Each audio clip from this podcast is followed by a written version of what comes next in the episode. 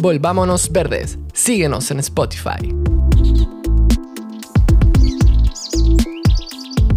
Camina como si estuvieras besando la tierra con tus pies. Thich Nhat Hanh. Hola a todos, estamos en una nueva entrega de nuestro lindo podcast Volvámonos Verdes.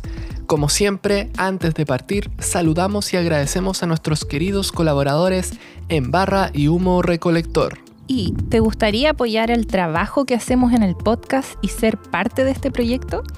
¿Eres un auditor fiel de nuestro podcast? Entonces te invitamos a que te suscribas a nuestro Patreon donde te convertirás en un patrocinador del podcast. De esta forma podremos seguir entregándote contenido de alta calidad. Al unirte recibirás acceso anticipado a nuevos episodios sin comerciales y acceso a contenido exclusivo. Puedes unirte en www.patreon.com slash volvámonosverdes o en el link en la descripción de este episodio. Hoy invitamos a Giovanna Raineri. Ella es una guía en terapia de bosque y naturaleza certificada por la ANFT. Y tuvimos la suerte de que Giovanna nos invitó a una de sus sesiones de terapia de bosque en el sector del Cerdugo cerca de Pucón. Y fue una experiencia hermosa que ojalá todos nuestros auditores puedan experimentar. Así que sin más preámbulos, vamos con la conversación.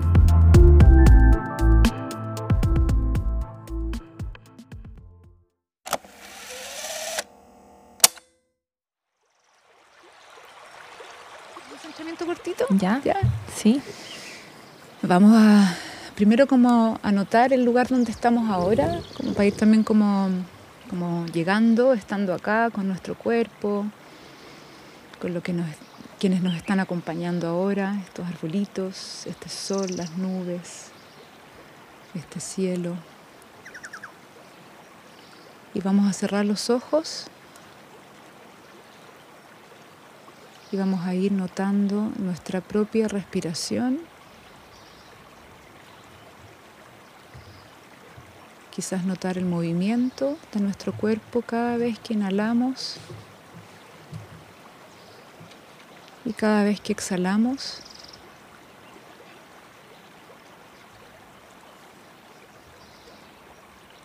Percibir también el peso de nuestro cuerpo en este momento.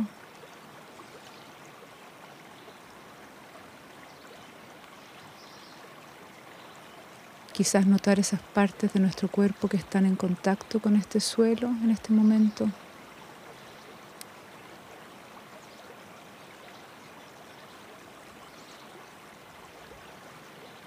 Siempre recordándonos de respirar.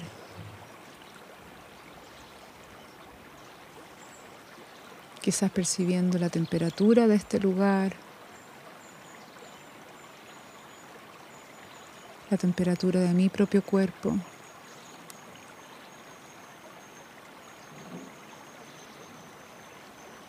Notando los sonidos que hay ahora aquí.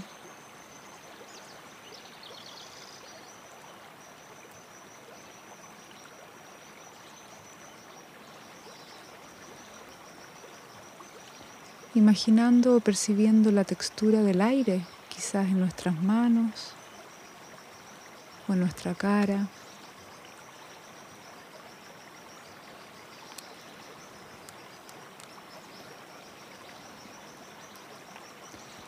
Y también despertar el sentido del gusto, quizás pasando nuestra lengua por la comesura de los labios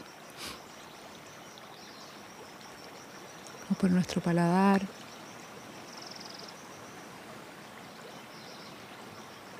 percibiendo quizás algún sabor de algo que estamos tomando, o el sabor del aire que estamos respirando.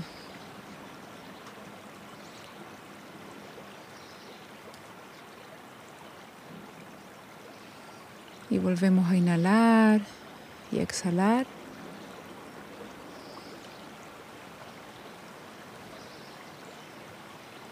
Y vamos abriendo nuestros ojos y percibiendo la medida que abrimos los ojos este lugar donde estamos ahora.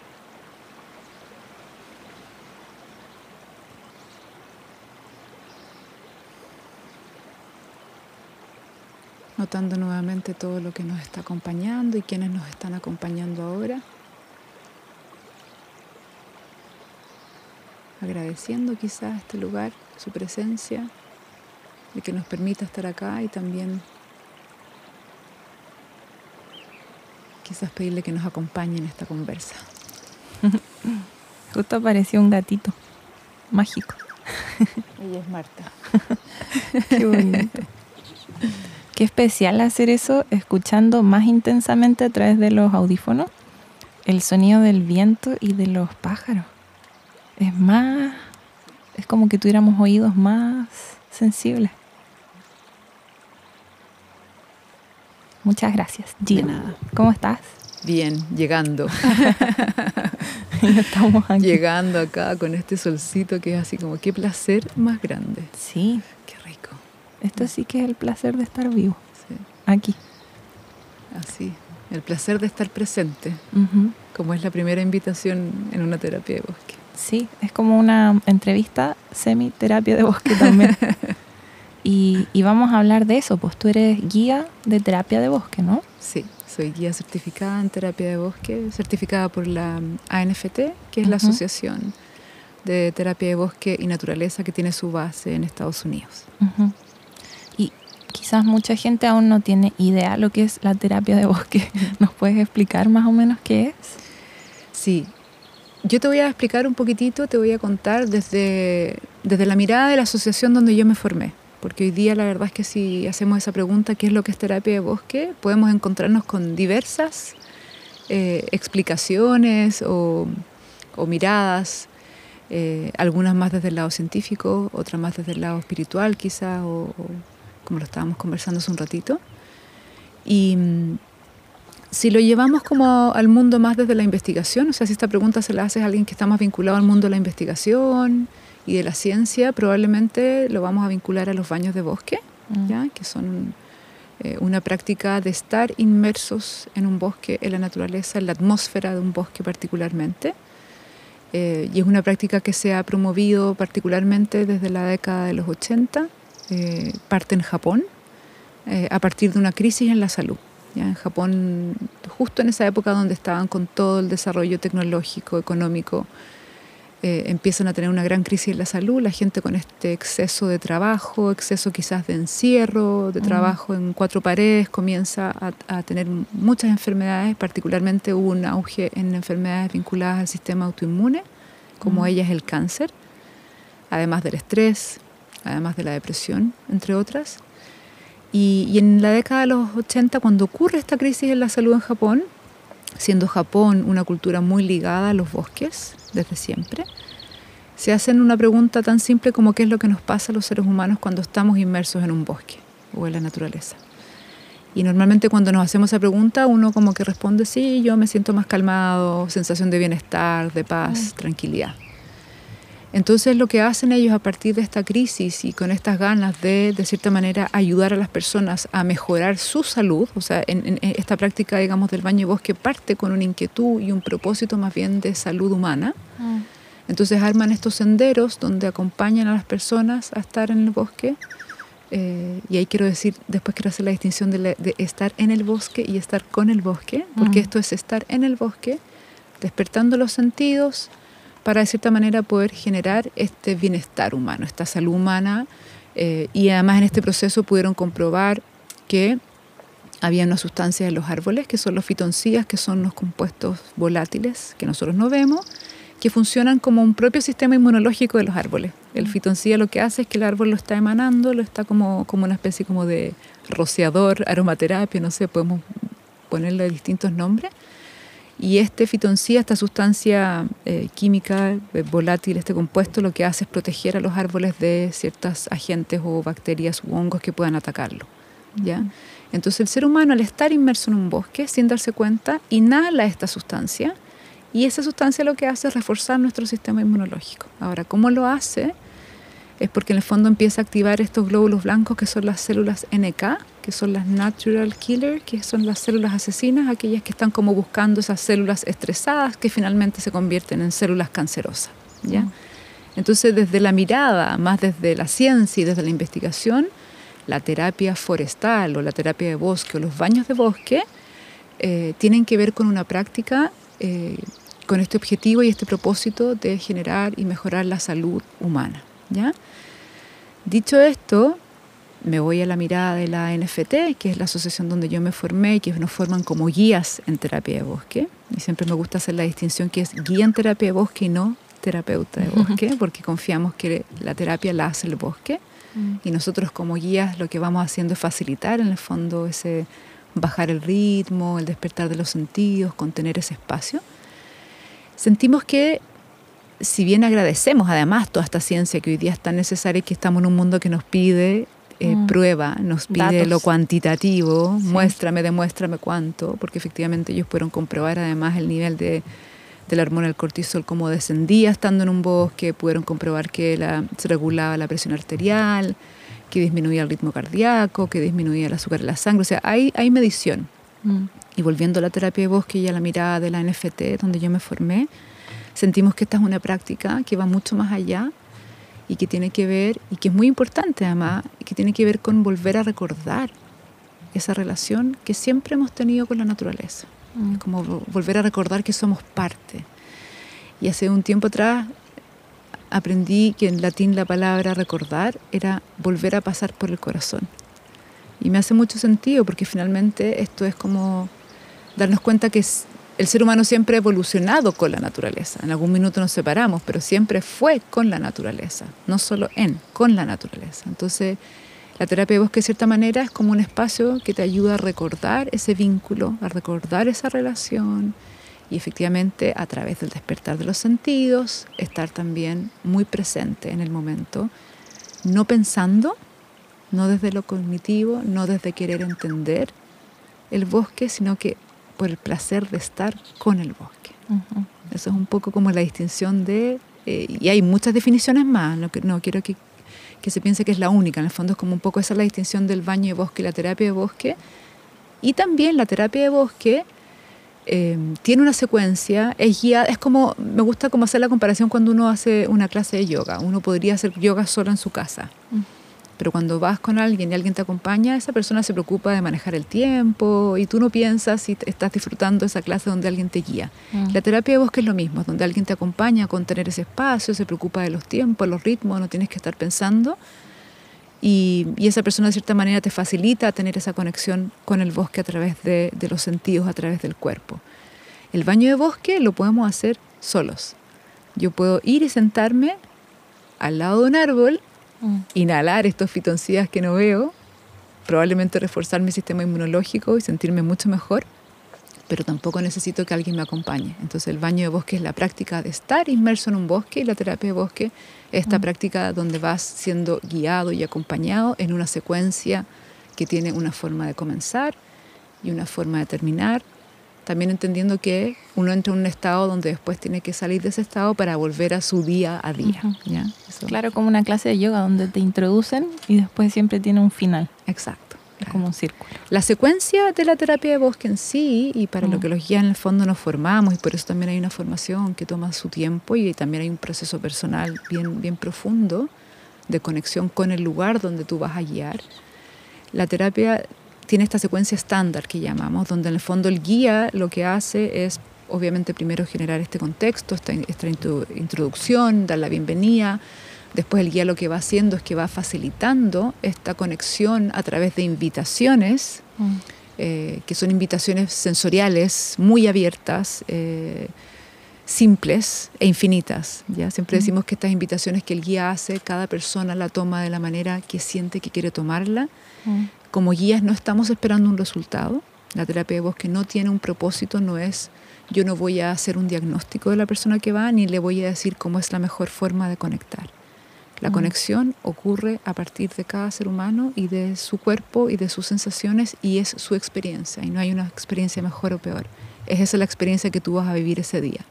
Entonces a través de estas invitaciones tú vas facilitando como guía que la persona vaya quizás conectando en su propia experiencia que es única y después de estas invitaciones están estos círculos, donde está este espacio para compartir qué es lo que está cada persona quizás percibiendo en el momento o qué es lo que está sintiendo también, porque a veces ocurre que las personas quieren compartir sus sentires Y en este círculo también está esta libertad de cómo comparto, siempre como, así como los guías invitamos a ciertas cosas en el bosque, también decimos que está la libertad de tomarla o no, lo Mm. mismo en el círculo, de compartir como tú quieras.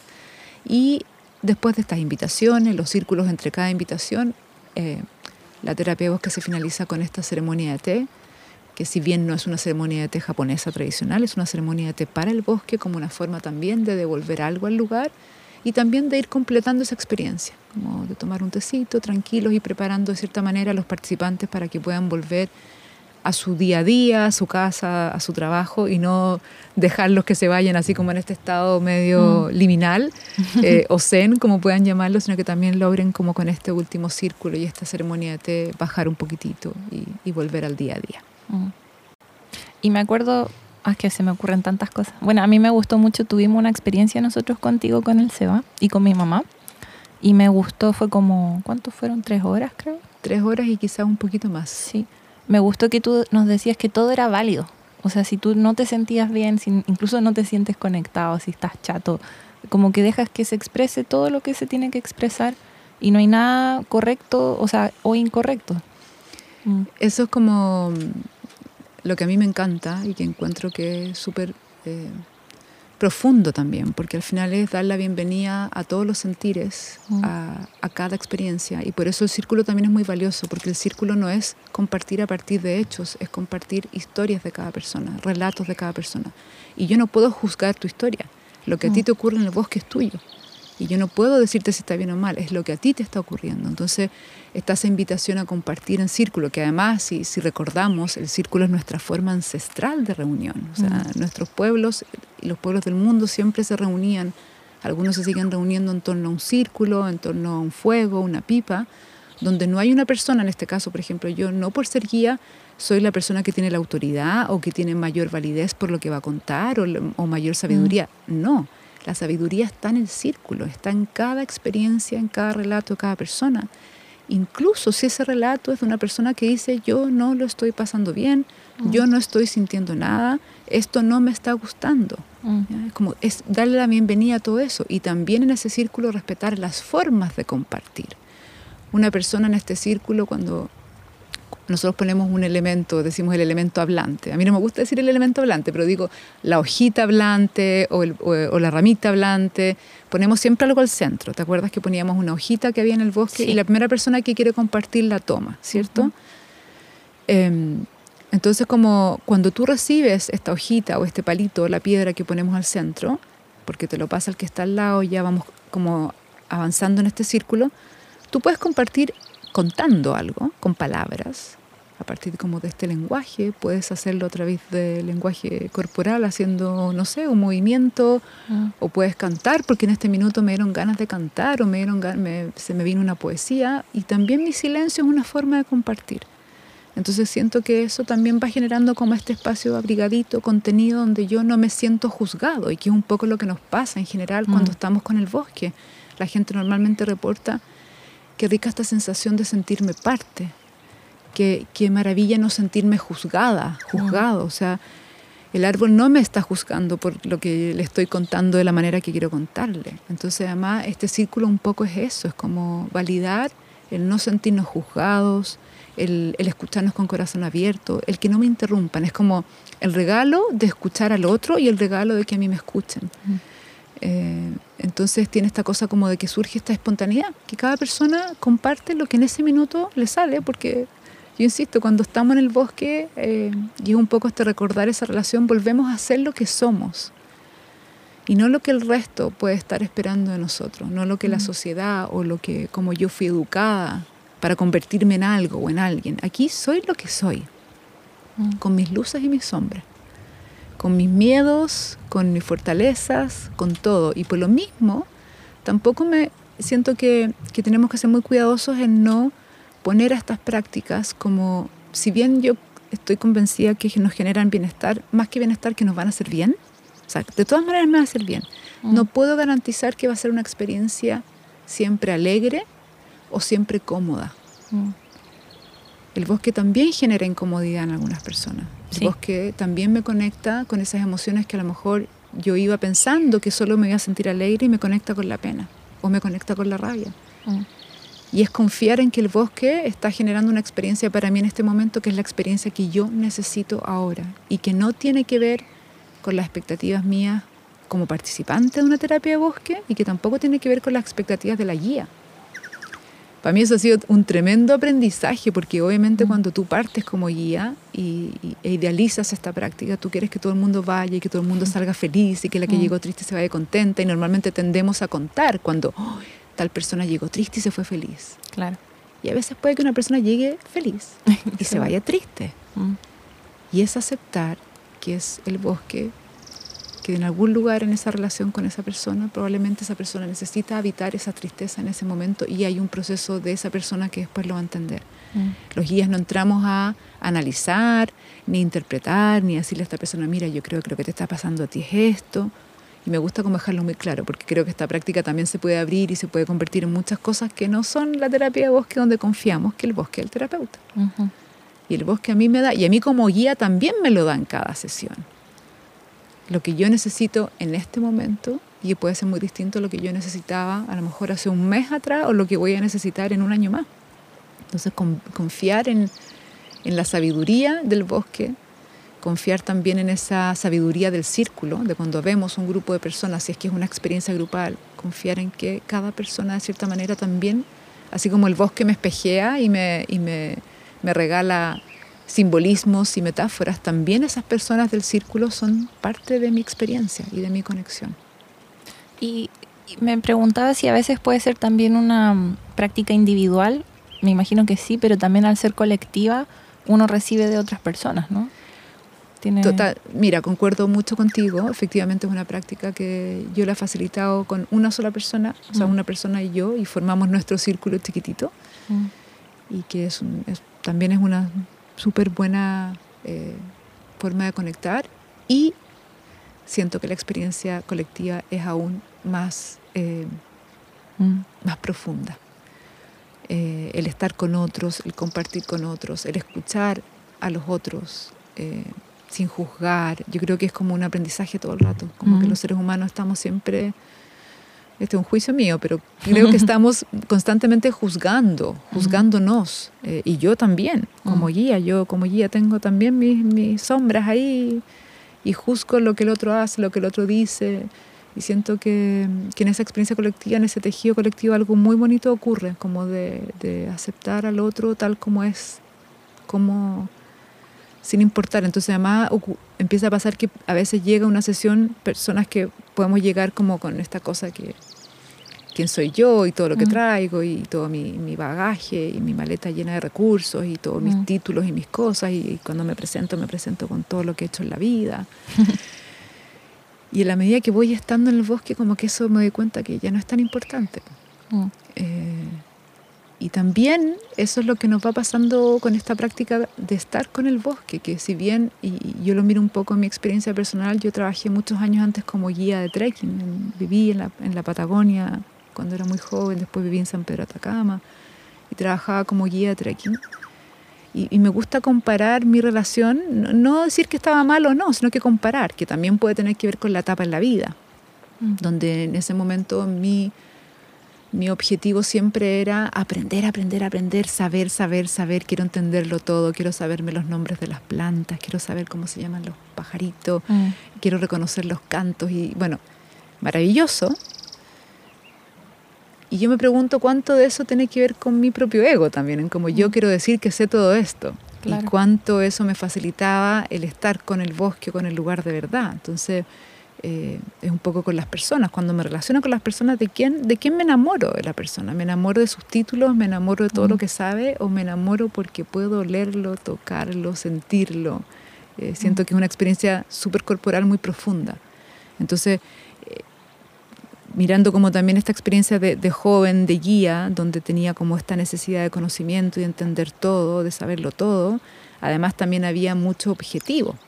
Yo iba a tal lugar o iba a hacer un trekking porque quería llegar a la cumbre o porque quería llegar. Siempre había un objetivo. Era como, Sí. siempre quiero llegar allá. Y la diferencia con la terapia bosque es que la terapia bosque es, quiero estar acá, ahora. No necesito llegar a ningún lugar. Mm. Y por lo mismo la terapia bosque incluso se puede hacer en un solo espacio. O sea, si bien en un mundo ideal queremos ir a un bosque, queremos estar ojalá en un bosque nativo además. Eh, eh, pasa que a veces ocurren experiencias muy profundas en el jardín de mi casa, en la huerta de mi casa, eh, mirando el cielo o mirando la hormiga que está ahí metida en, el suelito, moviéndose. Entonces también como valorar que hay grandes maestros en nuestros suelos, en nuestras casas también, y que a veces la única receta es parar y regalarme ese espacio para estar presente, si es en un bosque, en un bosque, y si es en mi casa, en mi jardín, a lo mejor es en mi jardín. Y puede ocurrir mm. esa misma experiencia profunda que uno puede tener en un bosque, también la puedes tener en tu propia casa. Con eso de permitirme estar presente y, experimentar este espacio a través de los sentidos. Es increíble esa conexión que logras a través del estar, porque dejas de pensar dejas de querer entender. Es el simple placer de estar contigo ahora. Mm. Y eso que habías dicho era que no solo era necesario el entorno de un bosque, uno podría hacerlo en cualquier entorno más o menos natural, ¿no? en la montaña, en la playa, en una pradera, en un jardín, en una huerta. Totalmente. Probablemente se, se, habla más de los baños de bosque, la terapia de bosque, un poco porque tienen este acercamiento más desde, desde los beneficios particulares que ocurren de estar en un bosque y de estas sustancias que nos refuerzan el sistema inmunológico y tienen todos estos beneficios.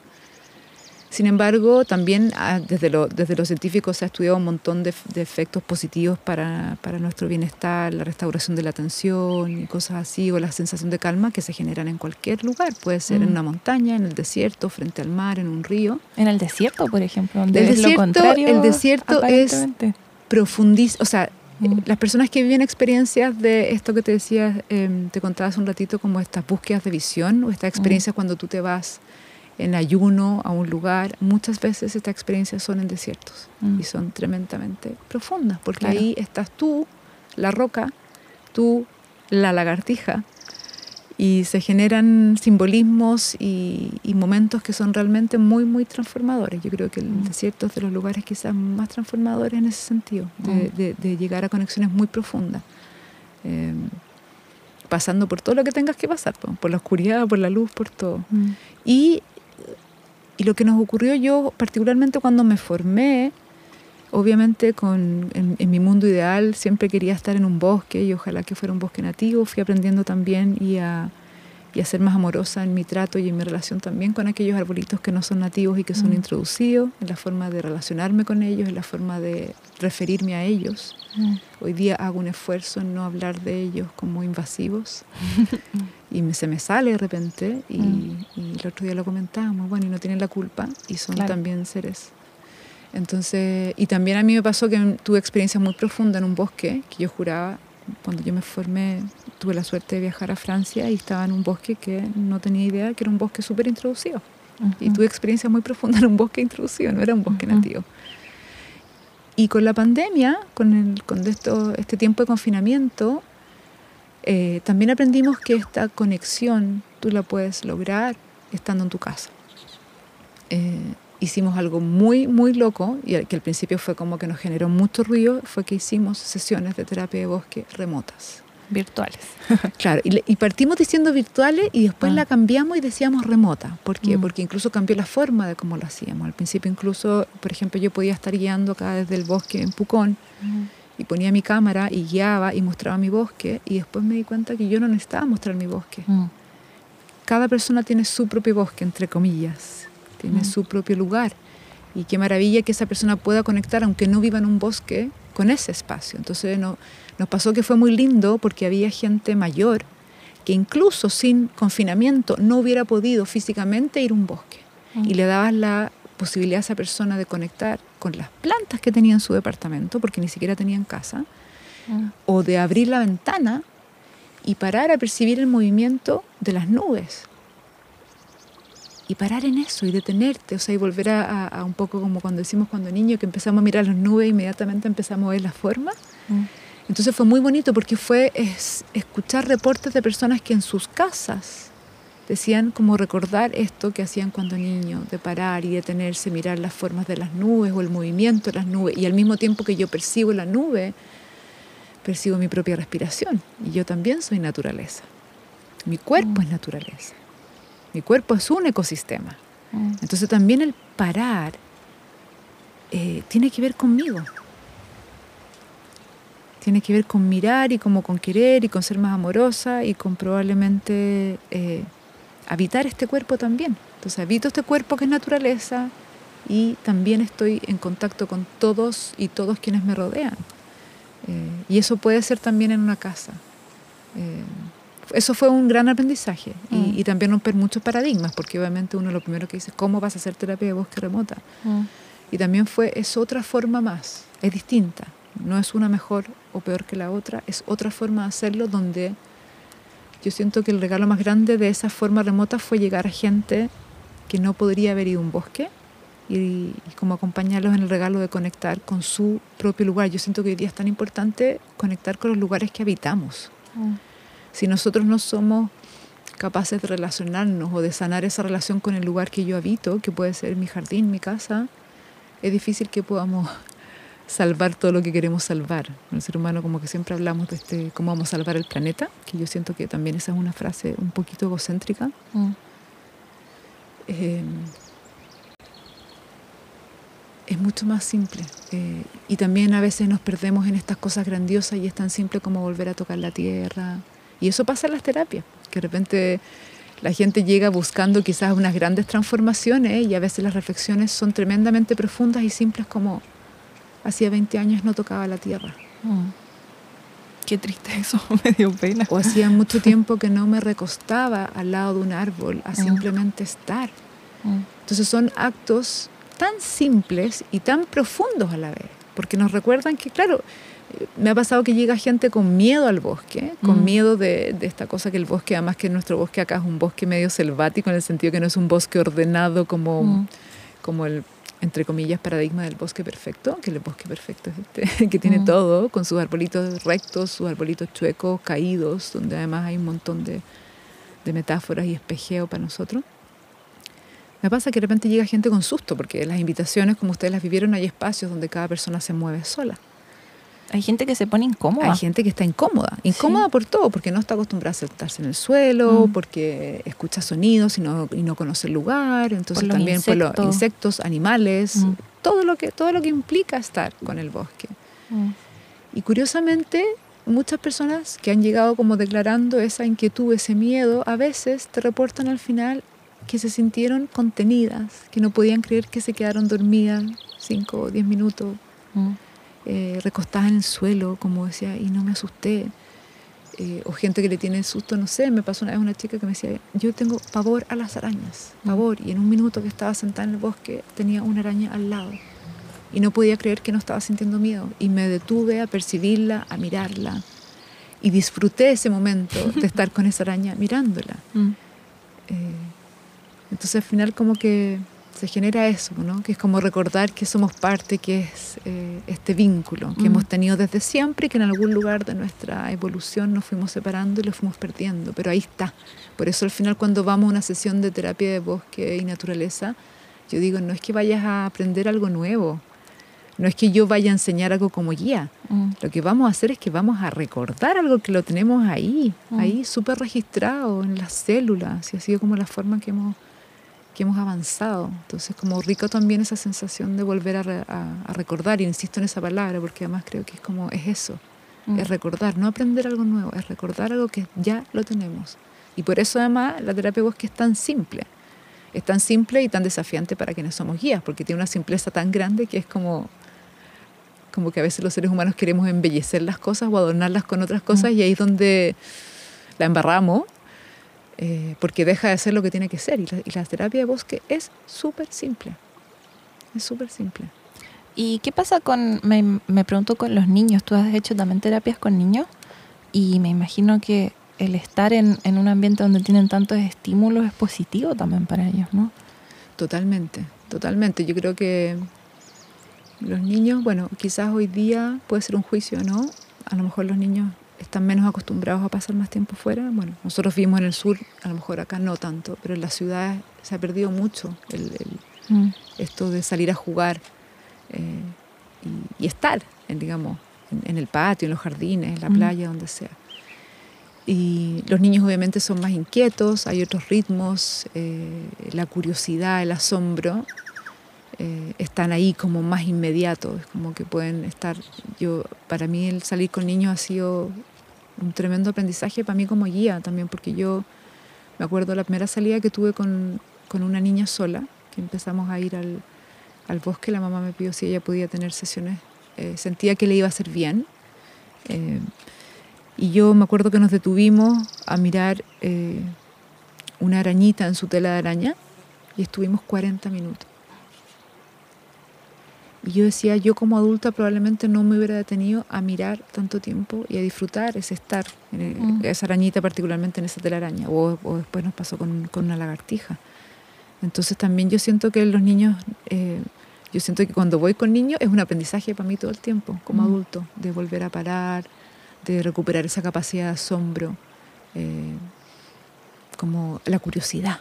Mm. como de buscar y, de explorar y de repente los adultos tendemos a caminar y como mirar hacia adelante y como que siempre hacia adelante y se nos olvida que acá tenemos un suelo que si yo me siento en este suelo, está pasando de todo. Claro. De todo es un micromundo. Y los niños también tienen mm. esa capacidad, como, como de repente de estar acá y aquí está todo y quizás no necesito ir mucho más allá. Mm. Eh, es precioso salir con niños. Eh, yo siento que es un regalo también para quienes guiamos porque al final yo siento que yo recibo más que doy en esa relación con ellos. Es como, mm. como que me están todo el tiempo trayendo al presente, a lo simple, al que no me enrede con querer embellecer las cosas a mi gusto, sino que es lo que es nomás. Pues. Entonces son muy bonitas las experiencias con niños. Normalmente recomendamos en las sesiones como abiertas, en que si es una experiencia con niños y adultos, sean de una misma familia.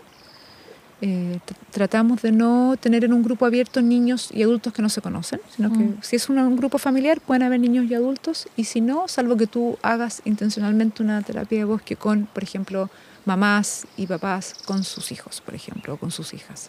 Mm. Pero en general tratamos de que sea o solo niños o papá y mamá con hija, eh, pero no gente que no se conoce, porque son distintos ritmos también, o sea, mm. son distintos ritmos. Eh, y también el círculo se genera a veces a momentos profundos, bien como donde el adulto a veces prefiere estar contenido también por un grupo de otras personas adultas. Entonces, como para respetar también esa, ese espacio íntimo, íntimo que a veces se genera, es que tratamos de que sea o una familia donde hay niños y adultos, o solo adultos, o solo niños, o adolescentes. ¿Y te ha pasado que ha llegado un niño así llorando, haciendo patalete y después se va tranquilito? Mira, fue de mis primeras experiencias cuando todavía no terminaba, estaba mi proceso de práctica, que cuando tú estás en esta formación tienes que facilitar estas, estas terapias de bosque a, a distintos grupos de personas como para ir adquiriendo como este esta experiencia de guiar y de vivir eh, el ser guía. Y claro, y me pasó que partí muy desafiada porque venía un grupo de personas, venían solo adultos, y una, una persona, eh, que era una amiga, llega con su hija de, creo que eran siete u ocho años, y ya llegó con ella y, y, fue como, uy, me generó mucha incomodidad porque era una niña con solamente adultos cuando yo venía como muy mm. y que no podía mezclar niños con adultos y menos si no se conocían. Y bueno, la tuvo que traer porque estaba con una situación eh, personal complicada en ese minuto que, no, que la niña tenía que venir con ella. Y la niña, dada esa situación que habían vivido hacía muy poquito rato antes de venir, venía con mucha pena. Mm. Mucha pena. Eh, tanta pena que para el resto de los participantes también fue como, como, como estábamos todos como, como un poco pendientes de eso al principio, porque la niña eh, eh, muy, muy silenciosa, pero lloraba, lloraba, lloraba, porque venía con algo que le había pasado, que la tenía triste. Y bueno, y para mí fue como también un poco soltar y decir, bueno, confiar, eh, mi mantra es como confiar en el bosque y que pase lo que tenga que pasar y a lo mejor si esta niña llegó hoy día también es, es algo que yo necesito aprender o que estoy necesitando. Y fue precioso ver cómo esa niña estando en el bosque, se fue calmando. Eh, y, después al final verla irse así, de hecho en este último círculo cuando compartimos y siempre como que abrimos, la última pregunta del círculo es qué es lo que yo necesito compartir para sentir que puedo como completar la experiencia. Ella dice, yo llegué muy muy triste muy, muy triste hoy día. Tenía mucha pena y ahora estoy muy contenta. Y, y, y además no solo eso, sino que además empezó a contar historias y empezó así como... Entonces fue muy lindo ver ese cambio, ver ese Mm. cambio eh, de confiar en que... Bueno, y ella a lo mejor necesitaba pasar por esa pena un ratito y quizás después salir. También no, no puedo garantizar que alguien que llega triste va, va a salir contento. O sea, lo que te decía al principio es como... Ella necesitaba estar ahí, eh, necesitaba estar en ese minuto con su madre, en esa experiencia, que además yo creo que el gran aprendizaje para mí como guía fue confiar en que ella finalmente vino porque tenían que tener un espacio madre e hija. Mm. Eh, y fue un regalo para ellas poder, a pesar de una situación difícil que estaban viviendo en ese minuto, estar con el bosque, en el bosque, disfrutando, vinculándose con el bosque y entre ellas también. Eh, y yo creo que para todos los participantes que estábamos ahí fue un- una tremenda lección, fue un fue súper valioso en el círculo tener esa experiencia y poder compartirla y ser testigos de esa experiencia también, de, Qué bonito. de cómo pudieron vincularse a pesar de la situación difícil que estaban viviendo. No, y no es que a mí se me acabe la pena, sigo teniendo la pena, la sigo habitando, la sigo viviendo y en este minuto estoy disfrutando estar en el bosque con la pena que tengo también, Mm. un poco eso. Así que pasa de todo. Y, y la otra experiencia que tuve, que muchas veces la comento, fue con un niño que venía también a una sesión en familia. De- fue mi primera sesión eh, acompañando una familia. Entonces ya estaba muy desafiada porque nunca había tenido una familia eh, con adultos y además eran niños pequeñitos, así cinco años, eh, seis años. Y el niño mayor venía muy enojado porque no tenía ganas de venir a esta experiencia con su familia. Era un domingo, ponte tú. Entonces lo Mm. sacaron de la casa de probablemente un panorama mucho más entretenido, viendo tele o, o viendo Mm. películas y cosas que para él era como mucho más interesante que venir al bosque. Y llega muy enojado y, y bueno, venía tan enojado que efectivamente, literalmente como pateando piedras, Mm. venía pateando las ramitas del bosque y en un minuto también como que su rabia la empezó a manifestar rompiendo algunas cositas de, de los musgos de los árboles y del bosque. Y claro, y para mí en ese minuto, eh, era todavía yo llevaba pocos meses guiando, fue como, wow, es como respira profundo, porque obviamente lo primero que me nace es la gana de decir, no hagas eso, Mm. y en algún lugar mío, no sé quién o qué, como que el árbol, el bosque te dice, para, Mm. respira, aguanta, sostén. Y, y en ese como sentir que a lo mejor no tenía que intervenir, eh, claro, con, con toda mi inquietud y, y quizás molestia, debo decirlo, como de que el niño estuviera rompiendo cosas, fue como dejar que pasara eso, con, también con mi- mis propios dolores. Y, después ese niño, de esa resistencia y de esa rabia inicial, fue cambiando, cambiando a partir de las invitaciones que no quería, que no quería, y después solo fue como enganchando. Y no solo eso, sino que además después sus reportes eran, eran muy... eh, siempre me los recuerdo porque él empezó a hablar como... eh, hicimos una invitación que era que cada uno paseara por el bosque y buscara quizás un lugar, eh, un, perdón, un árbol con el que quisiera simplemente estar. Y estar con ese árbol de la manera que ellos quisieran.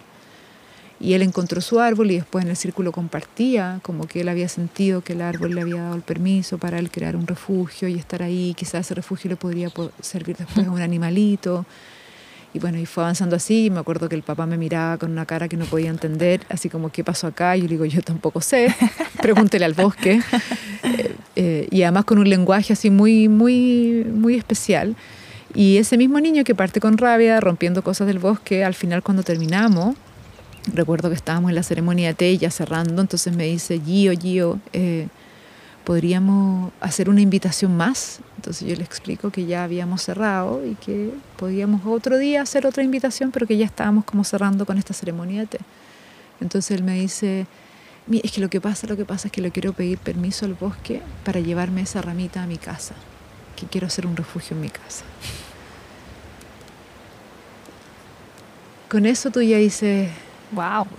estoy pagada, así como, como, como en confiar en que yo no tuve que resistirme a intervenir, me costó mucho no intervenir. En, Mm. en mí, en, mi, en mi ser era como, no, no hagas esto, no sé qué. Y Mm. no sé quién o cómo en algún lugar me hizo como parar yo en mi deseo de decirle que no lo hiciera. Mm. Y por eso me hace sentido cuando hablamos de la terapia de bosque que no hay algo correcto o incorrecto en el bosque. Es algo que a mí me podía parecer desde mi juicio incorrecto, terminó transformándose en esta otra cosa. En el que solo el niño fue relacionándose con el bosque de una manera que al final, claro, parte súper quizás así como no muy amorosa para nada y termina siendo muy amorosa, muy tierna.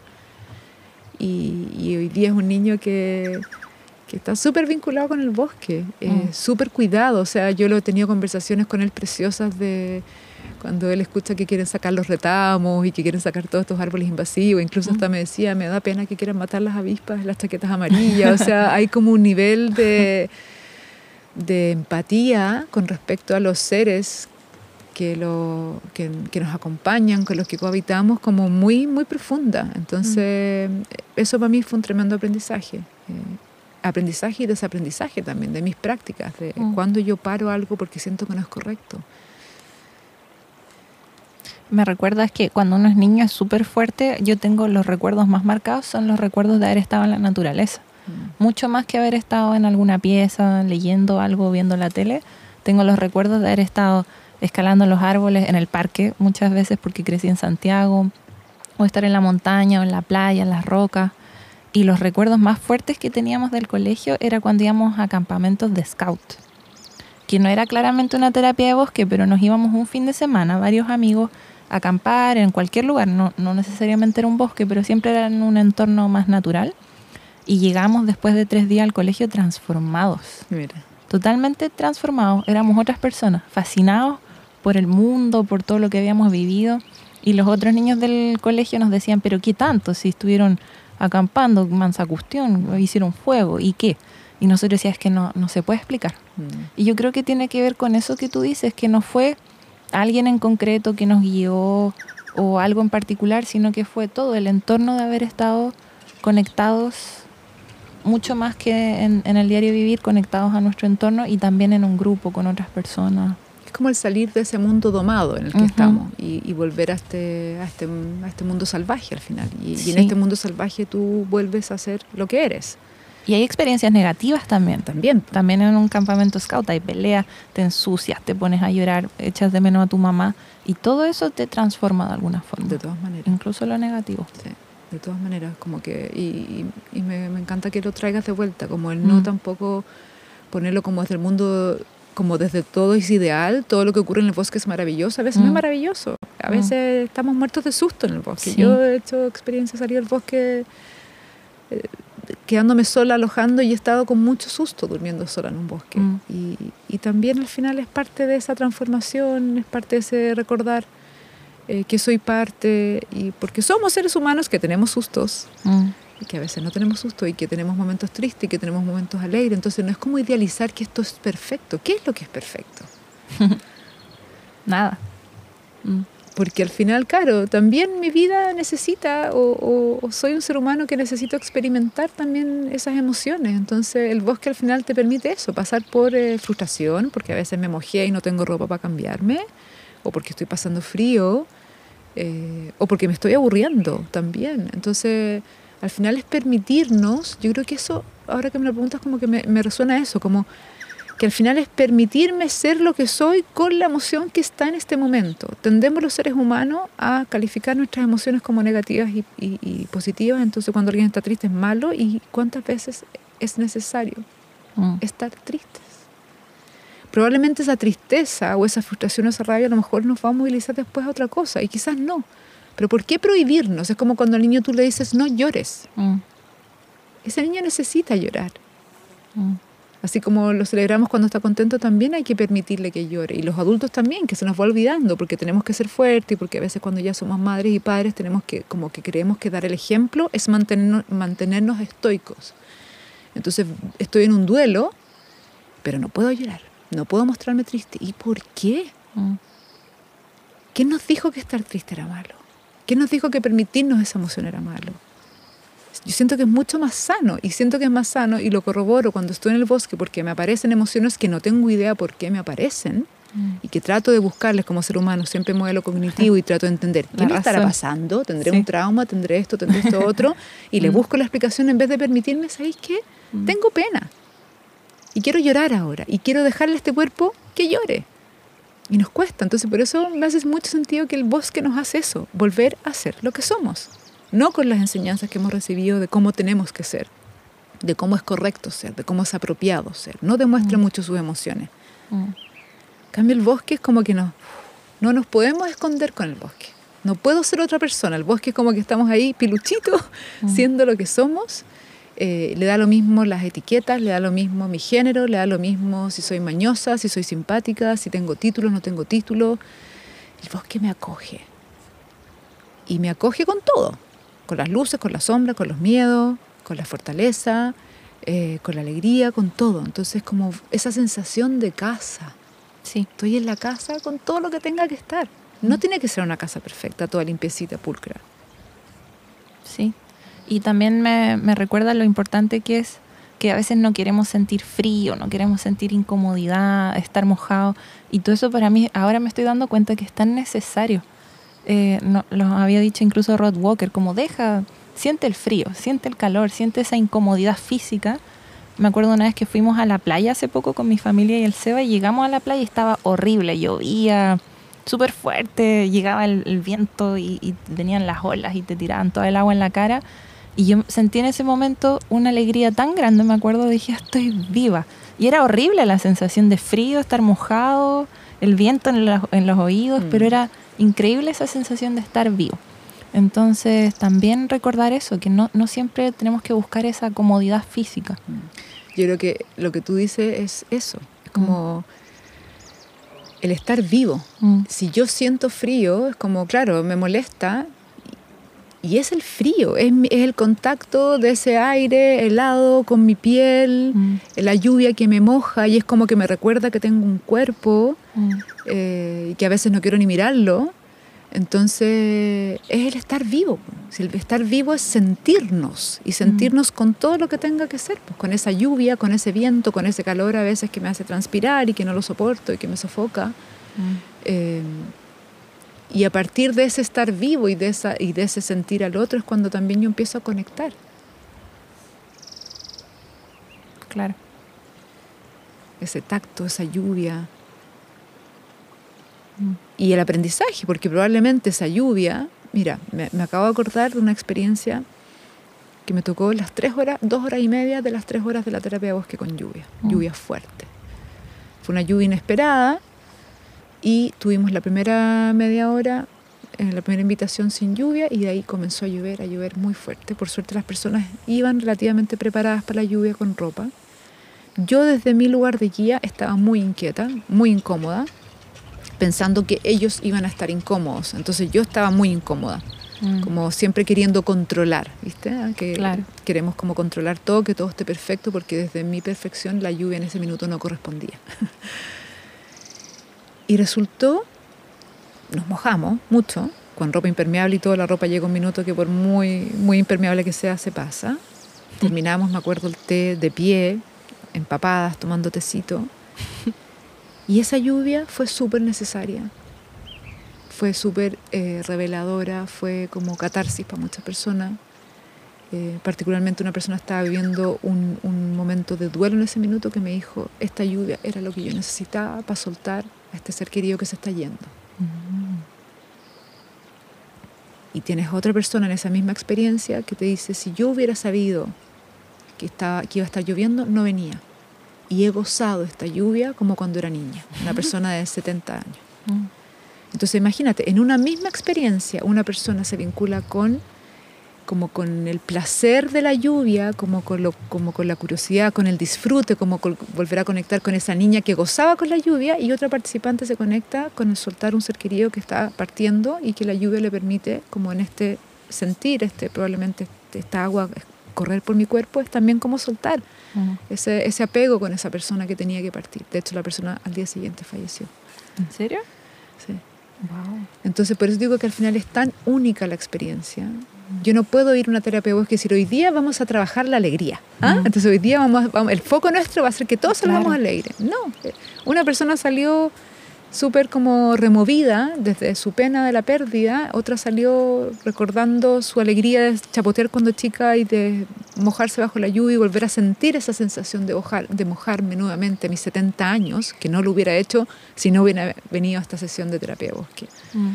Entonces, sí, y así como también la gente cuando se echa en el suelo y que que está incómoda y que los palitos y que al principio tú ves que, eh, que la- al principio la gente no sabe cómo sentarse y en la medida que empieza a avanzar la sesión ya la gente está entregada, o sea, a nadie le importa ni la colchoneta, ni la ropa que traje, si estoy con el pelo lleno de hoja y es como que la gente se ríe porque de verdad es como qué onda, o sea, Claro. Es como que van botando esas, ese, ese ego que tú dices, ¿no? Las máscaras que tenemos, las ideas sobre nosotros mismos. Claro, de que tengo que Mm. estar ahí compuestita, perfectita, o, Sí. o- o además empiezo a gozar, si eso es lo más bonito, porque la gente sí es como que me siento cómoda, me empiezo como, como que me empiezo, siento que el árbol o el tronco como que me arma una camita, esa Mm. sensación de cama, de nido, de Mm. nido, yo creo que eso es, es como volver a anidar y anidarme en este lugar. Y siento que necesitamos mucho, como tú dices, volver a recordar todo eso. Y, y las terapias de bosque pueden ayudar en eso, porque especialmente estamos, como hemos dicho tantas veces, súper desconectados. Y suele pasar en ambientes urbanos. Que uno, sí es cierto, hay parques, uno puede tener un jardín, pero es que los estímulos son menos en, el- Mm. en, en la calle, no hay muchos olores, no hay insectos, o, o está pasado a humo de benzina. En la noche no ves las estrellas, que yo siempre recuerdo eso porque lo encuentro terrible. Entonces estamos desconectados y todo eso nos hace olvidar todo eso. Todo eso que tú has dicho lo, lo olvidamos y después hasta nos da miedo el bosque. Nos incomoda. Nos va separando, claro, Sí. nos va alejando, sí. Y Mm. también, se, bueno, yo creo que al final pasa que es como un, como todo esto que uno lo tiene incorporado en su cuerpo y cuando a la medida que lo vas eh, recordando lo vuelves a reincorporar y se te va haciendo cada vez más fácil, pero es como una, es un trabajo, es una práctica. Mm. Y, y por lo mismo también, no es que tú vayas a una sesión de bosque, de terapia de bosque y es como, ah, me cambió la vida. También me gusta como ser súper enfática en eso, o sea, no es Mm. como, oye, vas a ir, te va a cambiar la vida y, Mm. no, esto es una, es una, es un ir para estar con el bosque y es una práctica que yo la empiezo como a adquirir en mi vida y eso me va permitiendo también eh, tener esa capacidad de, por ejemplo, yo voy a, estuve recién en Santiago, ya no voy mucho a Santiago, voy muy poco y ahora yo estaba fascinada con los aromas en Santiago Mm. porque no sé si habrá sido porque además tuvieron lluvia y un invierno un poquito más lluvioso que otros años y estaba la primavera y estaba fascinada. O sea, decía, caminaba y decía, los olores están increíbles. Entonces decía, muchas Mm. veces juzgamos de que en la, en la ciudad no hay cosas o no están Mm. pasando cosas y yo siento que tiene que ver con el parar, como con el detenerme y dejarme, como siempre digo, invitarnos a permitir sorprendernos. Mm. Entonces, como a lo mejor si paro, empiezo a notar y empiezo a parar y voy caminando por un parque y, y me acerco y huelo la plantita. Hay aromas, hay son me, había Hay pajaritos. muchos pajaritos Sí. así preciosos y que además, bueno, desde lo cognitivo y las ganas de saber no los conocía, entonces eran Mm. cantos nuevos, entonces era como, bueno, voy a pararme a disfrutar este canto, o Mm. sea, y estaba en la ciudad, estaba, así yo creo que al final tiene que ver un poco con nuestro propio ritmo, Sí. que vamos tan acelerados, tan acelerados, tan acelerados, que dejamos de ver todo eso que está pasando por el lado nuestro. Y dejamos de ver no solo el pajarito y, y- y el color de las flores y los aromas, sino que también dejamos de ver a las personas con las que estamos, Mm. que también somos naturaleza. Es verdad. Nos vamos perdiendo de ese placer de estar presente con, con- con todos, incluyendo los seres humanos, o sea, humanos y no humanos. Es como, como que nos cuesta estar presente en una conversación. eh, Darnos el tiempo de conversar también. darnos el tiempo. Y de estar presente, porque hoy día además Mm. estamos con esta cosa del teléfono que nos cuesta tanto soltarla. Entonces, Mm. además estoy contigo, pero espérame un poco que voy a revisar que me llega un mensaje, que no sé qué. Entonces, ¿cuántas veces yo paro y estoy contigo y te miro a los ojos y te escucho? Mm. Y te escucho por el placer de escucharte y, y también, que es lo que me encanta del círculo de la terapia de bosque, es que yo dejo de tener un rol de tener que preguntarte algo. Mm. de, de tener que juzgar lo que tú dices o evaluar lo que dices, sino que te estoy escuchando por el placer y lo que me sale, me sale espontáneo. Mm. Mm. Eh, Wow. entonces, Y en las terapias de bosque me imagino que uno tiene que apagar el celular, ¿no? Por lo menos ahí desconectarse. mira, es siempre todo en la terapia es una invitación. Mm. Tú invitas, puedes invitar a que las personas silencien y también puede haber alguien que está con un tema en su vida que por alguna razón no puede apagar el teléfono, no Mm. sé, puede tener un tema de salud, entonces tampoco podemos juzgar a que la persona elija no apagar el teléfono. Eh, entonces, yo creo que ahí también es como confiar, que si alguien necesita y puede apagarlo, lo apaga, y si alguien realmente no necesita o, o, digamos no puede apagarlo, es como confiar en que, bueno, que va a estar ahí. Sea, no es obligación. No es obligación, sí. Mm. No, sí, es romper un montón de paradigmas y es aprender un montón de cosas, porque obviamente eh, desde, desde mi, mi como trayectoria anterior, como guía y todo, como que uno y además que uno tiende a decir, ay, quiero que conecten y ay, como que forzar todo y como que uno cree que lo que uno hace es lo correcto y es como, mm. quiero que la gente conecte como yo conecto. No, la gente va a conectar como cada uno tiene que conectar. Mm. Y a veces puede que una persona conecte con, teniendo el teléfono. Porque esa persona a lo mejor necesita registrar en su teléfono las fotografías de lo que está viviendo en ese momento para anclar ese momento, no sé. Mm. Pero no puedo juzgarlo. No puedo juzgarlo. Y mágicamente, hasta ahora yo he tenido la suerte de estos últimos tres años que estoy guiando así como de manera bien, bien continua, ya he guiado más de 200 caminatas, eh, no he tenido nunca ningún tema con el teléfono. Como que naturalmente la naturalmente, y a veces hay gente que ha tenido que mandar un mensaje, pero tampoco ha generado nada que... que sí, sí, como que algo ocurre ahí cuidadoso. Eh, Sí, como que yo creo, yo creo que eso es confiar en que lo que está pasando tiene que pasar y también muchas veces es aprendizaje, casi como yo le digo a los participantes hoy día confíen en que les va a pasar lo que tenga que pasarle y que no tiene que ver con las expectativas que ustedes traigan. Mm. Porque a veces uno trae expectativas desde que quiero conectar o quiero resolver algo, o quiero puede ser súper simple. Lo que, me, dé todas las respuestas que ando buscando. Claro. Y eso también yo lo digo para mí, porque mm. también mi expectativa quizás sería que todos estuvieran con el teléfono apagado. Me encantaría en algún lugar. Y también me pregunto por qué. Mm. ¿Por qué juzgar eso? Sí. Entonces es como estar aprendiendo y desaprendiendo y adquiriendo nuevas... Eh, eh, todo el rato estar como... como adaptándonos también un poquitito y, abriéndonos y soltando, soltando. Yo creo que eso es clave, soltar, soltar, porque no tengo el control. Y me pasa eso, claro, que mm. probablemente en algún lugar me incomoda el celular porque no controlo y porque va a interrumpir al otro y dejo de controlar. Y no tengo que controlar nada.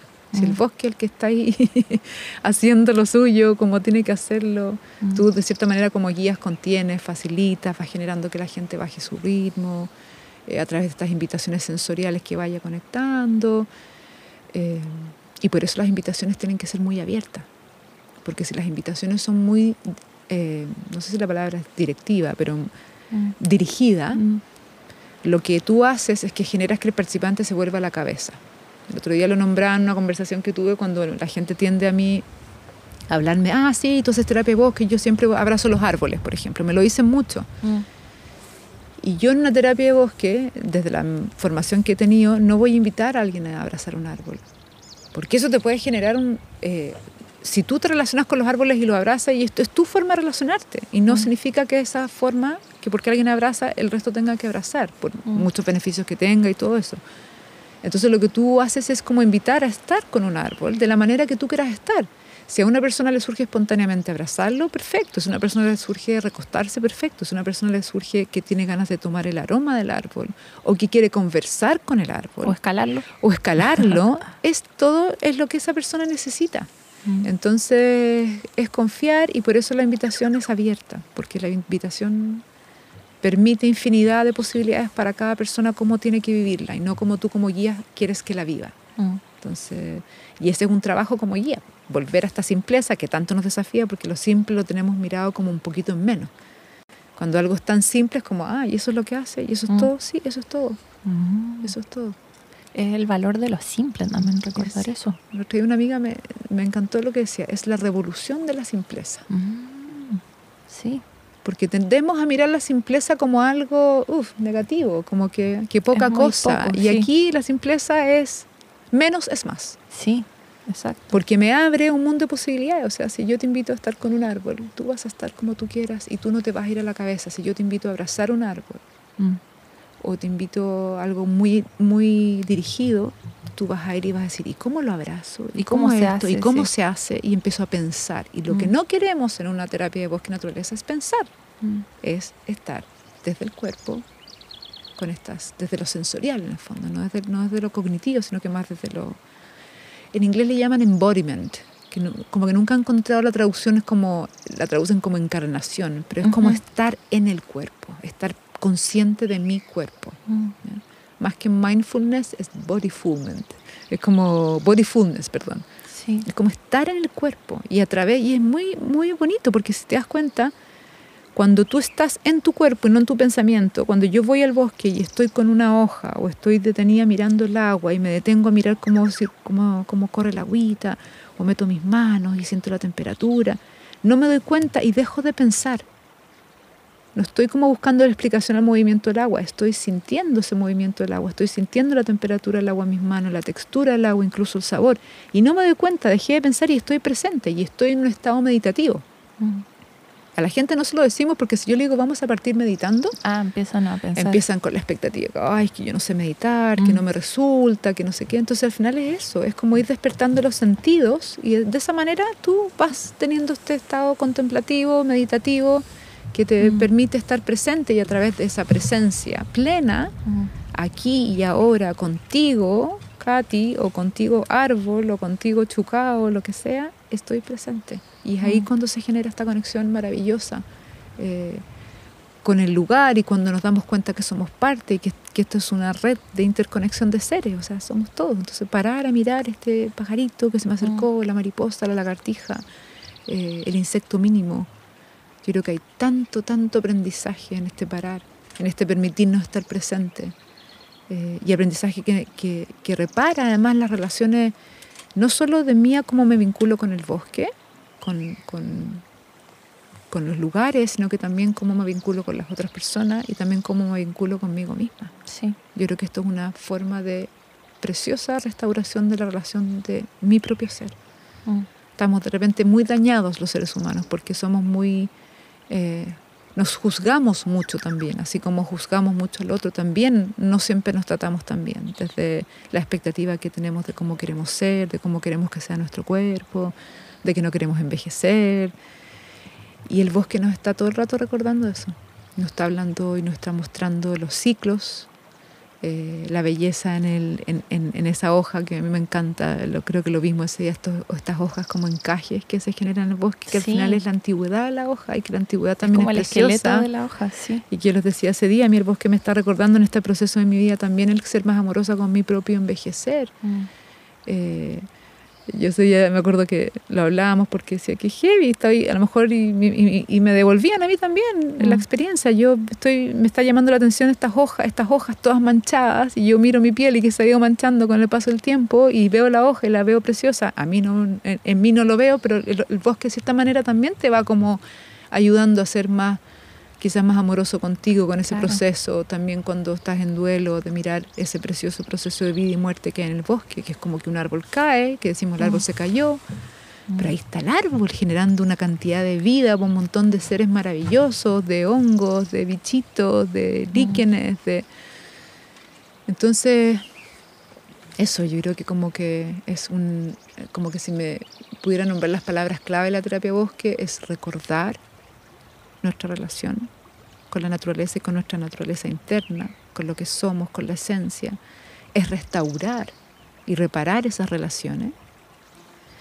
Y también es la reciprocidad, porque al final lo que ocurre con, estas sesiones y con el tener esta práctica como de poder hacerla, de poder estar con el bosque continuamente, es que yo reparo este vínculo, reparo esta relación y, empiezo a querer el lugar, empiezo a querer este bosque, empiezo a querer esta hoja, empiezo a querer... Mm. Y en esa reparación es donde viene el amor, en ese relacionarme, en ese vincularme. Cuando viene el amor es cuando yo quiero proteger. Y aquí es cuando entramos en el tema como de la conservación y, pues de toda la como la crisis que tenemos hoy día. Al final yo siento que la terapia bosque es como la vuelta, es como la vuelta completa. Mm. Es como voy al bosque, estoy con el bosque y es tanto lo que recibo que yo necesito devolverle y darle algo a cambio. Como ojalá fueran todas nuestras relaciones, que yo no voy solo al bosque porque quiero mejorar mi salud. Mm. Yo voy porque quiero estar con el bosque. Y en este estar, colateralmente, se mejora mi salud. Claro. Es como, es como un efecto colateral. Sí.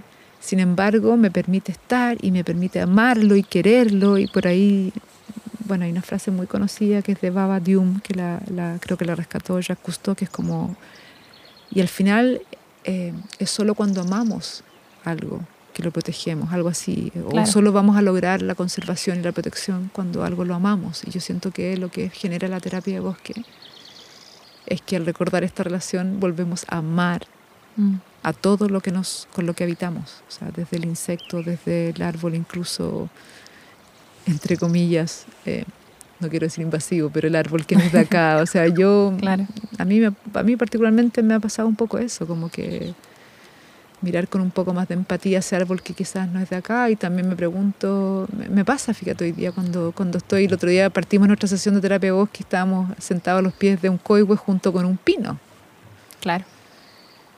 Y, y yo miro hoy día ese pino y digo, ¿por qué lo voy a juzgar? Eh, ¿Y cuántos de esos pinos son personas también que han venido a otros lugares? O sea, como que miro los pinos y miro hoy día cuando juzgamos el, el- el tener gente diversa de distintos lugares, como que me está mostrando ese espejeo también. Mm.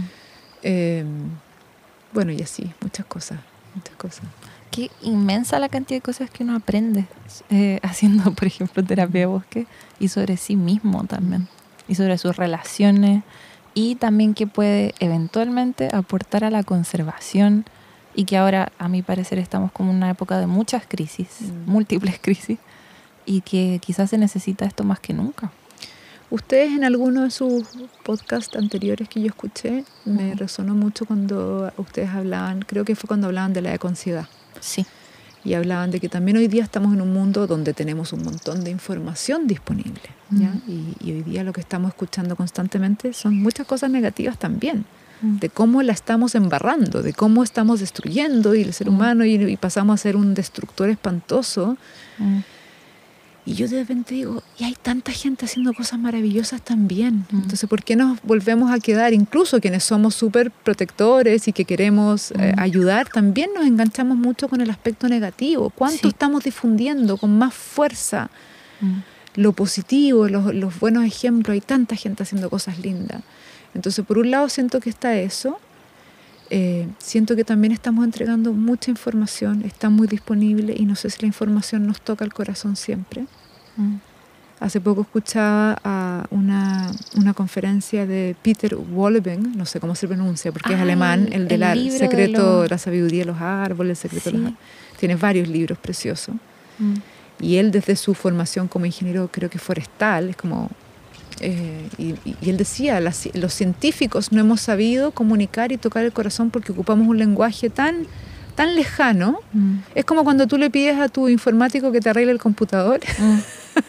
Claro. y que te explique qué es lo que tiene y tú no entiendes nada. Eh, Mm. O como cuando a veces vas al doctor y te entregan un diagnóstico que tú lees un examen que dicen que alguien me traduzca esto. Entonces Sí, yo creo que también nos pasa de repente que caemos en este exceso de información, de comunicarlo desde un lenguaje que no toca el corazón, Mm. que es muy cuantitativo. Mm. Y yo siento que hoy día lo que necesitamos, como ustedes decían en esa conversación, es quizás volver a tocar el corazón. Sí. eh, para generar esos cambios genuinos y de verdad. Y no que sea una... A ver, yo creo que al final igual estar que esté de moda igual ayuda, porque finalmente la gente lo hace aunque esté de moda Mm. y no porque le nace Mm. desde adentro. Pero siento que para que esto sea sostenible no es solo una moda que, que es súper cool, que hoy día yo en mis redes muestre todo lo que hago y que reciclo y que separo basura y que mira lo que hago y te voy a dar el ejemplo de lo que hay que hacer. Yo creo que hay que partir por cosas que pueden ser súper simples Mm. que es como parar, que es como restaurar la relación con el lugar donde yo vivo, con la gente con que vivo. O sea, como que insisto, es al final Mm. somos todos parte. Entonces, eh, si no tenemos, eh, no sé si te lo decía más tempranito o en la conversación, bosques sanos, ríos sanos, eh, nosotros seres humanos tampoco vamos a estar sanos. Exacto. Y tiene que ser, yo siento que esta es una transformación eh, o una revolución que tiene que ser desde el corazón. Sí, totalmente. Totalmente, yo me he convencido más y más de eso. O sea, yo partí en la ciencia, pero estoy viendo que esto va mucho más allá Mm. de, de la ciencia y los datos. Y, y mucho de esta relación poco sana que hemos tenido con nuestro entorno está relacionada con la relación poco sana que tenemos con nosotros también. Totalmente, o sea, si Mm. yo, mira, una vez escuchaba a uno de, de mis, no sé, no, la palabra maestro, profesor, Mm. de gran, eh, digamos, profe de la escuela donde yo me formé. Y él se refirió mucho al tema del cuerpo y, de, y decía, si nosotros no somos capaces de querer nuestro pro- propio cuerpo, ¿cómo vamos a querer el bosque? Mm. eh, somos un propio bosque también. Entonces, eh, y yo cuando escucho esas frases también me tocan, me tocan porque digo cuánto de esto de verdad lo digo de la boca para afuera y cuánto de verdad lo siento. Entonces también yo creo que ahí, ahí esa, cuando hablamos de restauración o de reparación de relación, mucho tiene que ver en que si yo no estoy sana conmigo, si no soy, si no me quiero a mí misma, va a ser muy difícil que pueda querer todo esto que me está Mm. acompañando con lo que estoy habitando, Mm. con lo que estoy compartiendo, con quienes estoy compartiendo. Entonces también yo siento que ahí hay como un todo. Eh, y, y, insisto que siento que el bosque nos ayuda en ese proceso, sobre todo de restauración conmigo, o sea, Mm. a mirar y a querer más ese proceso mío de envejecer o, o cuando estoy enferma eh, o cuando estoy en un duelo. eh, y se me viene ahora a la mente también una experiencia como cuando decimos que el bosque no es solo como como mostrarme la belleza desde donde el concepto de belleza que tenemos, porque vamos Mm. al bosque y la belleza es esto, lo que estamos viendo ahora, son árboles torcidos, árboles que están súper rectos, árboles que están súper eh, como medios enfermos y es parte de manchados y eso sale. claro y eso es entonces cuánto nos permitimos seres humanos es- en- comprender que este bosque somos también nosotros con todas Mm. nuestras diversidades con todas nuestras manchas con, con Mm. nuestros ciclos procesos y, y también que a veces eh, en este no prometer expectativas y que todo lo que va a pasar en el bosque va a ser maravilloso o desde la expectativa nuestra como ser humano, en que queremos prolongar la vida y todo, también recuerdo una experiencia de una familia en el bosque donde, donde claro, a lo mejor lo que la expectativa de las personas cuando quisieron ir a esta, a esta experiencia juntos era que el padre que por ejemplo en ese minuto estaba enfermo quizás quisiera seguir peleándola con su enfermedad porque estaba tratando de no, de no seguir. Y lo que ocurre es que se abre un espacio donde la persona les habla de lo que está sintiendo a partir de esto y, de, y como déjenme hasta aquí. Es como, como que se genera en el bosque esa- posibilidad de que la muerte también es parte y que también es otra forma. No es como seguir inventándome formas para seguir viviendo, es como, es como dijo, déjenme. Mm. Vivir me está generando dolor. Y lo Mm. que necesito ahora es descansar. Entonces el bosque, como una vez más confiar en que a esa familia en ese proceso, que a lo mejor no era la expectativa que ellos tenían de que pasara eso, sino que era todo lo contrario, era como que la persona dijera, sí, ahora tengo la fuerza y Claro. voy al infinito y más allá con esta enfermedad, también es decir, Ujú. ahora hay que soltar, como decías tú, Sí. como soltar ese control, esas ganas de controlar todo, de que pase todo como nosotros queremos que pase, eh, que pase lo que tenga que pasar. Y en eso confiar, insisto, en esa medicina, sabiduría del bosque, que está desde acá mucho antes que nosotros y que sabe mucho más. Y que en algún lugar tiene que ver con nuestra propia intuición también. Si cuando vamos al bosque y sentimos como cuando uno a veces hace, hace burlas de la frase el bosque me habló, pero al final, claro, es como que el bosque te habló a través de un montón de metáforas y de simbolismos y de espejeo. Eh, y es cuando el bosque te habla, en el fondo, que, que tú, de cierta manera, yo siento que estás escuchando quizás tu propia intuición o esa respuesta que tú misma tienes y que no quieres escucharla, pero cuando el bosque te la entrega, la escuchas y la tomas de otra manera. Sí, sí. Oye, eh, qué buena la conversación.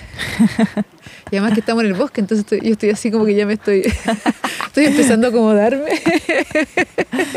Que ya veía que el Seba me decía, bueno, Katy, vamos, estamos ya hablando más de una hora. Pero qué, qué, qué lindo el aprendizaje y me imagino que mucha gente, ojalá, si nos escucha, va a decir que ganas de ir a una terapia de bosque. Entonces Ah, seguramente felices. los invitamos a que vengan contigo. po. Sí, felices. ¿Dónde bueno, te pueden encontrar? eh, hoy día, como todo funciona a través de la, o mucho funciona a través de las redes, también me he sumado a eso. Y, Mm. así que tengo ahí mi Instagram, que se llama Gio Bosque Alma. Eh, tengo un landing page que es como una página chiquitita, eh, Bosque Alma, que es www.bosquealma.cl. Y bueno, a través del Instagram me pueden escribir y nos podemos conectar ahí por WhatsApp o por teléfono, conversar si quieren más información. Yo normalmente estoy hoy día dedicada a esto completamente. Yo dejé todos mis oficios previos para estar hace tres años solo en la terapia de bosque y en lo que esté vinculado a estas experiencias de acompañar eh, a las personas en, en el bosque particularmente o en otros lugares. Me ha tocado igual guiar en otros lugares. Mm.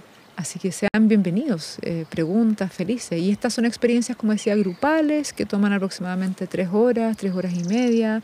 Se puede hacer, yo muchas veces promuevo sesiones abiertas con gente que no se conoce y también me pueden llamar y decir, oye, sabes que yo me encantaría tener esta sesión, una experiencia con mi familia o con mi pareja o con un grupo de amigas y así lo he hecho. Es como que la gente me llama y organizamos una sesión según lo que ellos estén como porque muchas veces pasa que hay gente que va de pasada por Pucón y viene de vacaciones, entonces viene con la familia, con las amigas y ahí Claro, esto es en Pucón, ¿no? Cercano esto lo hacemos acá, cercano a Pucón. He viajado algunas veces eh, a Santiago, estuve facilitando algunas allá, pero principalmente es por acá. Sí. Ahora voy a estar viajando a Chiloé también por motivos familiares, así que probablemente voy a estar facilitando también allá, pero principalmente acá en las cercanías de, de Pucón. Entonces dejamos toda la información en, la descripción del episodio también, del Instagram, la página web, para que tengan ahí.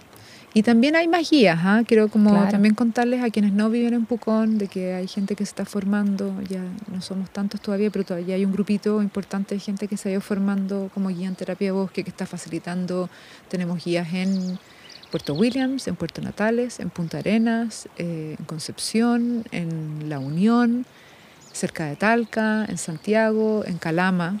Eh, se me puede estar olvidando alguien, pero esos son los que, lo que me estoy acordando, que están ido formando y que también ya están trabajando y ofreciendo eh, terapias de bosque guiadas en distintos lugares de Chile. ¿Y que puede ser también en un parque? O en sí, se puede hacer en un parque, eh, porque también la idea es facilitar y acercar esta práctica, que la mm. gente no necesite necesariamente siempre viajar 800 kilómetros para poder venir a una terapia de bosque, sino que buscar quizás cuál es el lugar que me queda más cerca y porque además también eso lo va a hacer más sostenible mm. en el tiempo. O sea, yo sí, o sea, yo felices que vengan acá, felices que vengan acá si pasan de vacaciones o que la gente que vive acá en Pucón lo tenga, pero ojalá puedan hacerlo más de una vez. Mm. Uno no recomienda la cantidad de sesiones porque eso lo elige la persona que participa. No, no, no entramos en eso, pero, pero lo ideal es que ah, esta es una práctica también tan simple que al final igual tú te la puedes llevar a tu casa. O sea, puedes ser guiado y después yo esto mismo lo puedo hacer en mi casa y cuando siento que tengo ganas de ser guiado de nuevo, vuelvo al bosque. Mm. Entonces hay personas que de repente yo he tenido, tengo una persona en particular que ha tenido, no sé, 12 experiencias, 12 más o menos, o 13 desde que yo partí, pero que ella elige cuándo viene esporádicamente. Me ha tocado otros procesos con personas que han venido durante, no sé, tres meses, casi eh, semanalmente o cada 15 días. Entonces, eso lo elige la persona. No, yo eso también es libre. yo no se lo diagnostico, no analizo, no le digo, mire, usted está para 10 sesiones, usted necesita sesiones para toda la vida. Eso lo va eligiendo la persona según cómo sienta, según sus tiempos, eh, según el aspecto económico también. Eh, así que eso, eso da, eh, es, y es para todos. Eso es lo otro que me gustaría. Es, a todos, se puede adaptar. Si hay gente que también tiene restricción de movilidad, también, sí, también podemos buscar un lugar donde hacerlo. O, si eres ciego, si eres Sí, yo siento que, o sea, eh, eh, cuando es grupal es más complicado, pero si una persona necesita, por ejemplo, estar con su familia y hay una mm. persona que tiene, no sé, o que, o que no ve, o que yo creo que se, todo se puede adaptar, siempre que esa persona vaya con alguien que lo acompañe, mm. como con algún cuidador. Mm. Eh, lo mismo con personas mayores también, o si alguien está con silla de ruedas, ahí tenemos que ver el lugar apropiado para hacerlo, pero a veces uno podría hacerlo, como estamos las dos aquí ahora sentadas, podríamos hacer una sesión aquí mismo, mm. sin movernos mucho más allá. Claro. Entonces tú la, vas, tú la vas adaptando, es muy mm. flexible, es muy moldeable, es como el bosque. Sí, exacto. Sí. Bacán. Sí. Muchas gracias. Muchas gracias a ustedes por, eh, por, esta invitación, se los agradezco de verdad, de corazón. Siento que eh, es, un, es un regalo para mí el estar hoy día con ustedes y también eh, el que nos ayuden a difundir esta práctica y contar un poquitito más de lo que se trata y de lo que no se trata también. Y siento que es una conversación que uno lo, lo cura también. es como una medicina. Qué bueno. Bien, gracias. Muchas gracias. Gracias, Seba, que estás ahí. Gracias, Seba, ahí, por tu estar ahí, acompañándonos también y siendo parte. Bien. Y el gatito que iba por acá caminando, que corría todo el rato. ahí está. Agradecemos a nuestros colaboradores que son... Humo recolector son inciensos hechos en base al canelo, hechos en Pucón de forma local, con materiales de la industria por medio del supra-reciclaje. Huelen muy rico. Y en barra. Son eh, champús, jabones y otros productos en barra, no vienen empaquetados en plástico, son biodegradables, son veganos y son muy ricos. Sí, muchas gracias en barra y humo recolector por apoyarnos. Recuerden que pueden encontrar todas las fuentes de información en la descripción de este episodio o en www.volvamonosverdes.cl. Muchas gracias a todos nuestros auditores y que tengan una buena semana. Chao.